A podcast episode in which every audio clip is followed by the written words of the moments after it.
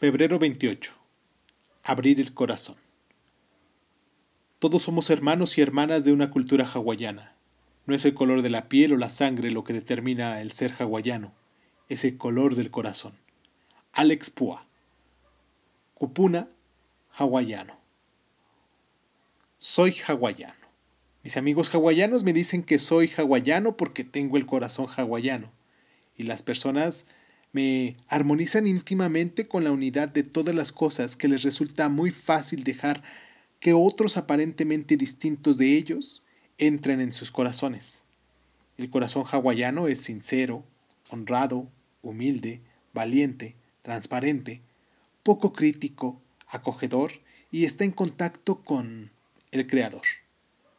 ¿Has observado alguna vez cómo la gente de color y los pueblos tribales cuando se encuentran efectúan una conexión inmediata que trasciende los grupos raciales, el color o la nacionalidad.